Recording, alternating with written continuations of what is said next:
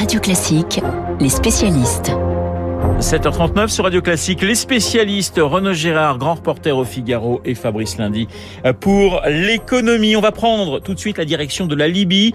Le 24 décembre prochain, les Libyens doivent voter 11 ans après la chute de Kadhafi.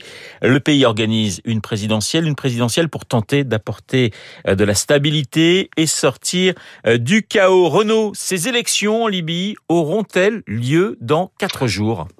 Ah, c'est vrai qu'Emmanuel nous avait annoncé solennellement euh, le 12 novembre dernier, Emmanuel Macron, après la conférence internationale qu'il avait co-présidée à Paris, que des élections auraient lieu en Libye le 24 décembre.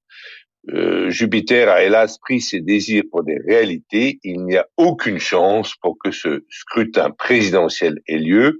La liste des candidats admis à concourir n'est toujours pas arrêtée. Les bulletins de vote n'ont pas été imprimés. Les bureaux ne sont toujours pas prêts. Les Chicayas l'ont emporté sur l'organisation dans le désert libyen.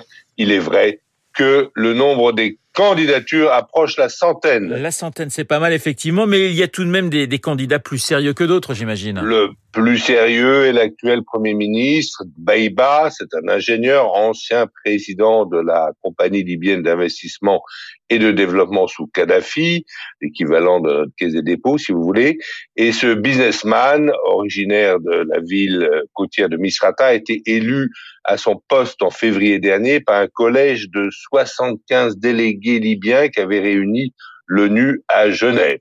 Depuis, il a montré du sérieux dans la gestion, payant les salaires des fonctionnaires et les pensions des retraités. C'est un homme qui s'est distribué en fait à la population la manne pétrolière, un rôle évidemment fondamental dans cette société. Il y a aussi le maréchal Haftar qui tient la ville de Benghazi. C'était l'ami des Français. Euh, il est très anti-frère musulman, mais comme sa famille a beaucoup volé, sa popularité a chuté, même dans l'est du pays. Et enfin, Saïf al-Islam, le fils de Kadhafi, on ne lui reproche pas de représenter l'ancien régime, qui était dictatorial mais stable. On ne lui reproche pas d'être soutenu par les Russes, mais il apparaît un peu fou car sa longue détention l'a évidemment traumatisé. Renaud, vous n'avez pas l'air très très optimiste hein, pour ce pays. Ah, c'est un pays qui a d'immenses ressources, mais c'est vrai que l'État, au sens d'une structure organisée capable de traverser tous les régimes, n'a jamais existé en Libye. Il y a juste eu la dictature de Kadhafi, qui avait su répartir équitablement la manne pétrolière entre les tribus du pays et même les États voisins. L'OTAN l'a éliminé sans avoir de solution de rechange pour diriger le pays. Les Occidentaux, en fait, sont naïfs quand ils croient que la démocratie électorale suffit à faire avancer un pays comme l'Irak ou comme l'Afghanistan. Dans les sociétés tribales, les élections divisent davantage qu'elles n'unissent le pays. C'est toujours un État fort et nous avons perdu Renaud Girard juste euh, pour cette euh, fin d'explication. Oh, je vais le citer, c'est toujours un État fort qui crée le scrutin démocratique et jamais l'inverse. La Libye et d'hypothétiques élections en Libye, un sujet euh, signé Renaud Girard. Fabrice, Fabrice Lundi, on quitte la Méditerranée, direction l'Atlantique, la côte est des États-Unis, très précisément ce matin New York. Alors si en France on s'interroge sur l'intérêt d'un pass sanitaire en entreprise, eh bien à New York, on a sauté le pas du côté de la grosse la vaccination obligatoire en entreprise s'impose. Ouais, ça ne rigole pas, c'est drastique. Ce sera la réglementation la plus stricte de tous les États-Unis. Le toujours maire de New York, Bill de Blasio, l'assume. La mesure, elle doit être vue comme une frappe préventive. Voilà ce que rapportent les, échos. Son successeur, Eric Adams, qui arrive le 1er janvier, n'a pas dit s'il suivrait le mouvement. En attendant donc, obligation à partir de lundi prochain pour tous les salariés des entreprises privées qui devront avoir reçu au moins une dose de vaccin et une deuxième d'ici 45 jours, sauf motif médical ou religieux. Il n'y a pas d'alternative, en l'occurrence un test. Non, c'est le vaccin. À l'entrée des bureaux ou des magasins, un certificat de conformité devrait être placé à la porte d'entrée pour permettre les contrôles. Les employeurs devront tenir un registre avec le nom de chaque employé, ses dates de vaccination. Les patrons des quelques 200 000 entreprises de la ville devront gérer les cas de ceux qui refuseront le vaccin.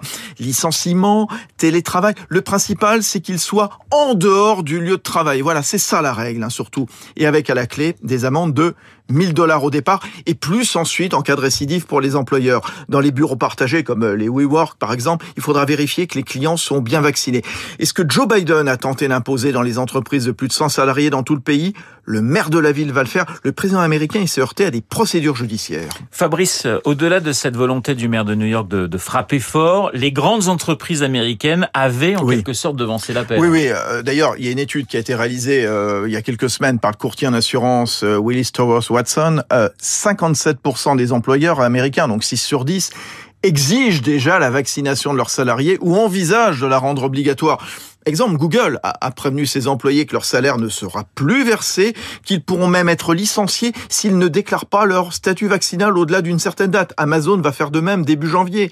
Chez JP Morgan, euh, l'accès de ces bâtiments n'est réservé à Manhattan qu'aux personnes vaccinées. Euh, dans la finance toujours, Citigroup, Morgan Stanley incitent leurs salariés à travailler de chez eux dans la mesure du possible.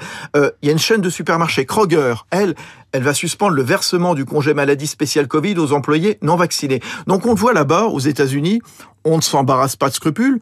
Et ça marche. Euh, la preuve, New York avait déjà imposé la vaccination à tous les personnels des hôpitaux, des écoles, euh, les fonctionnaires de la ville et ceux qui refusent sont placés en disponibilité sans salaire. Ce sont des mesures qui ont été discutées avec les syndicats et qui ont vu le taux de vaccination s'envoler. Seuls 10% des adultes n'ont reçu aucune dose. Il n'y a pas de mystère, il faut que le business continue. Les habitants de New York, ils avaient adopté très tôt le port du masque dès mars 2020 et les restaurants ont accepté de bonne grâce le pass sanitaire qui a été imposé aux clients. C'était au mois de septembre dernier, je peux vous dire, ça marche, il y était encore un mois. Voilà l'explication le, éclairée de Fabrice Lundi ce matin sur l'antenne de Radio Classique, les spécialistes Renaud Gérard et Fabrice. Dans un instant, Augustin Lefebvre et le journal imprévisible, hommage à une très grande personnalité euh, de l'Afrique francophone, mort il y a exactement 20 ans. Je veux parler de Léopold Sédar Senghor, premier président du Sénégal et membre euh, de l'Académie française. Léopold Sédar Senghor et Augustin Lefebvre.